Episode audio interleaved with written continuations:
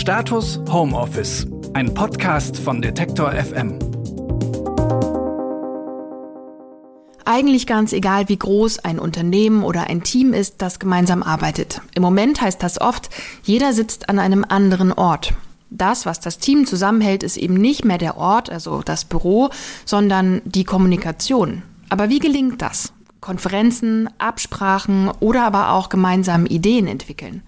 Deswegen frage ich in dieser Folge Bettina Rolo, wie sieht gut strukturierte Kommunikation aus? Ich bin Marie-Sophie Schiller und schicke Videogrüße nach Berlin. Hallo Bettina. Hallo Marie. Ja, wie sieht gut strukturierte Kommunikation aus? Es ist ein großes Feld, auch äh, jenseits von Corona und äh, Homeoffice.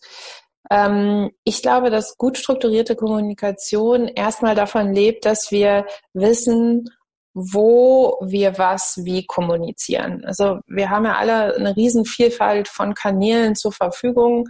Teams haben irgendwie E-Mail, sie haben das Telefon, Videokonferenzen und dann meistens noch irgendwelche äh, Messenger-Dienste, die sie nutzen. Und die Frage ist, wie können wir uns denn da gemeinsam auf eine Systematik einigen, mit der wir dann eben effizient miteinander kommunizieren können. Und ich glaube, das fängt tatsächlich so ein bisschen daran an, dass man sich überlegt, so welche Themen gehören wohin, ja, ohne da jetzt einen Regelkatalog aufzumachen. Aber was die meisten Teams machen, die ich, mit denen ich arbeite, ist, dass sie auf jeden Fall schon mal unterscheiden, was sind Themen, die wir per E-Mail behandeln und was sind Themen, die wir über unseren jeweiligen Messenger-Kanal äh, schicken. Und wenn wir zum Beispiel sowas nutzen wie Slack, dann haben wir da ja eine Vielzahl von Möglichkeiten, auch mit Text zu arbeiten oder Dateien einzubinden. Das heißt, da gibt's irgendwie ganz tolle Sortierungsfunktionen, die man so in einem E-Mail-Thread nie abbilden könnte. Das heißt, ich kenne viele Teams, die dann eben aber in einem abgestimmten Prozess sich unterschiedliche Kanäle in ihrem Messenger-Dienst geben und dann eine bestimmte Systematik, wie sie die nutzen wollen.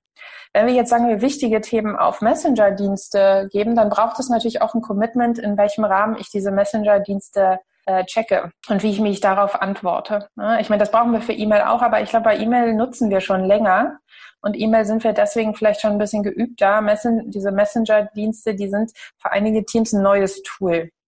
Aber ich glaube, so sich als Team hinzusetzen, zu sagen, wo gehört welche Kommunikation für uns hin und welche Art von grundsätzlichen Abläufen wollen wir miteinander einhalten, ist super. Und dafür, sagen wir mal, ein, zwei Personen als so eine Art Streamholder zu delegieren, hilft total.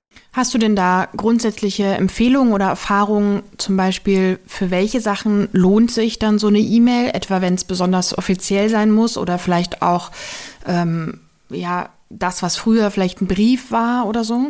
Ich glaube, das ist auch wieder sehr individuell, aber meine Erfahrung, was dann doch oft in, in E-Mail intuitiv, vielleicht ist auch mehr so eine emotionale Wahl besser passt, ist, dass wenn, wenn Teams dann, ähm, sagen wir mal, irgendwelche Vorschläge oder Entscheidungen abstimmen wollen, habe ich das Gefühl, wird das dann oft in eine E-Mail gepackt mit den jeweiligen Materialien an alle versendet und dann zum Beispiel so von allen Rückmeldungen erbeten, wohingegen ich oft das Gefühl habe, dass Teams sich dafür entscheiden, ähm, kontinuierliche Arbeitsgespräche eher in Slack-Kanäle zu delegieren. Das heißt, es ist vielleicht eher eine emotionale Wahl, also wie sich halt anfühlt, als jetzt wirklich eine effiziente. In These könnte man das auch über einen Slack-Kanal machen. Aber das Wichtigste ist eigentlich, ihr könnt das machen, wie ihr wollt. Nur seid euch klar darüber, was ihr tut, wie ihr es tut und welche grundsätzlichen Regeln ihr als Team daran, äh, daran anlegen wollt. Mhm. Und was macht die Kommunikation, äh, auf welchen Kanälen dann immer, letztendlich zu einer strukturierten Kommunikation? Also was, wie definiert sich das? Ich glaube, das, das lebt ganz viel davon, dass wir insgesamt jetzt mal jenseits der Kanäle als Team schaffen, eine klare, äh, einen Überblick gemeinsam zu halten, worüber sprechen wir denn eigentlich? Also wenn wir das jetzt auf ein Meeting übertragen würden, dann wäre das eben, dass wir irgendwie sowas halten können wie eine Agenda. Ja, also dass wir wissen, welche Themen wir eigentlich gerade behandeln, dass wir wissen, wer sich um diese Themen kümmert, bis wann und welche Arbeitsschritte äh, da drin liegen und wer daran beteiligt ist. Und deswegen rate ich ganz vielen Teams, auch wenn das jetzt sagen wir mal nicht besonders ähm, innovativ klingt, ihre Meetings grundsätzlich in so einem delegierten Moderationsprozess ähm, abzuhalten. Das heißt, wir haben eine Person, die uns durchs Meeting führt, auf Basis einer Agenda, die wir vorher zusammen miteinander vorbereitet haben. Es gibt, wenn das nicht dieselbe Person ist, noch jemanden, der uns daran also an die Zeit erinnert oder dafür sorgt, dass wir den Zeitrahmen, den wir uns gesetzt haben, einhalten. Und wenn wir das brauchen, äh, protokolliert jemand die Ergebnisse. Und das kann man ja im Grunde dann auch spiegeln auf Slack-Kanäle. Ja? Also es, es macht dann oft auch Sinn, dass ähm, in diesen Messenger-Kanälen eine Person sowas wie ein Moderator ist. Also im Endeffekt ist gute, klare, direkte Kommunikation unsere Fähigkeit, gemeinsam einen abgestimmten Überblick über das zu haben, was wir tun, Verantwortlichkeiten klar verteilt zu haben, zu wissen, wer was bis wann macht und auch Gruppenüberblicken gemeinsam dazu zu haben, wie die Schritte ablaufen.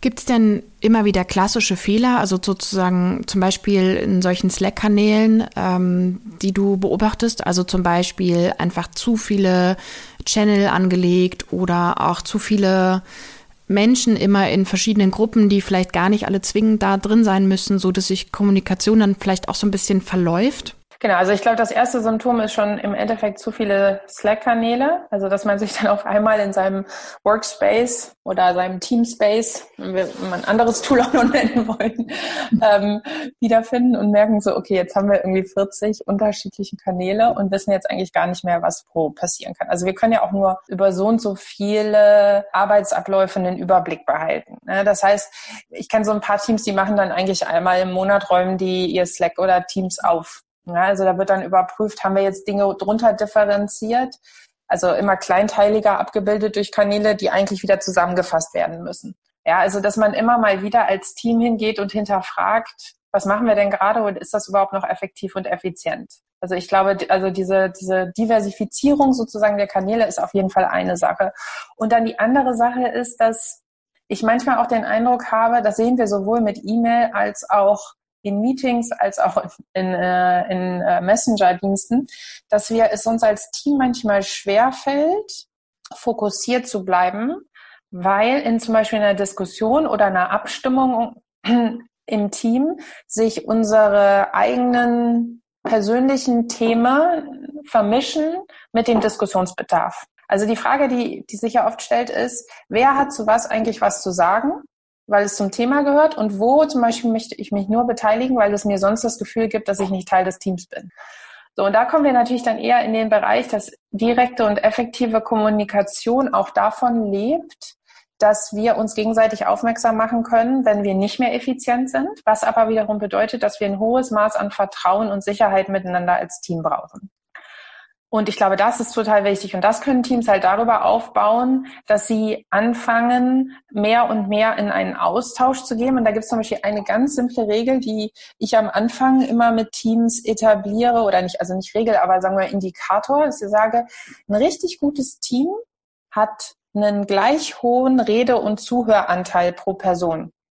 Das heißt, wir haben keine Meetings, in denen immer nur dieselben drei Leute sprechen und alle anderen hören zu, sondern wir haben eigentlich eine ziemlich gute Gleichverteilung. Was bedeutet, dass jeder sich traut, eigentlich einfach frei zu sprechen und, und mit dem, was er denkt, was er beizutragen hat, reinzukommen und dass wir nicht so sehr abwägen, was wir tun und uns zum Beispiel auch nicht zurückziehen, wenn wir wissen, naja, es gibt drei extrovertierte Persönlichkeiten im Team, die rocken das schon und dann muss ich ja nichts mehr sagen und meine Meinung ist ja eh nicht wichtig. Ja, also das heißt, es gibt einmal die, die Strukturprozessebene von direkter, äh, guter Kommunikation und dann gibt's die menschliche Ebene. Und die hat viel mit unserem Sicherheitsgefühl miteinander zu tun und inwieweit wir als Team, das nennt man dann ko-kreativ miteinander unterwegs sind. Also in einer Art und Weise, wo wir eben frei das reinbringen, was was, was wir aus unserer Kompetenz, aus eurer, unserem äh, Inspirationsraum heraus äh, äh, beitragen können und uns eben nicht zurückziehen oder nur transaktional zum Beispiel vorgeben. Also ich gebe dir was, wenn du mir auch was gegeben hast. Also dieser ko-kreative Raum ist das, wo ich mit Teams drauf hinarbeite. Vielen Dank. Darauf gehen wir mit Sicherheit nochmal äh, extra auch ein, sowohl auf Konflikte als auch auf solche Teamkonstellationen. Liebe Bettina, ich sage erstmal vielen Dank. Danke dir. Schönen Tag noch. Das sagt Bettina Rollo. Sie hat übrigens mit einer Kollegin das Buch New Work Needs Inner Work geschrieben, ein Handbuch für Unternehmen auf dem Weg zur Selbstorganisation. Am Montag gibt es eine neue Folge unseres neuen Detektor FM Podcasts Status Homeoffice. Ich bin Marie-Sophie Schiller und freue mich, wenn ihr den Podcast weiterempfehlt. Bis dahin, tschüss. Status Homeoffice, ein Podcast von Detektor FM.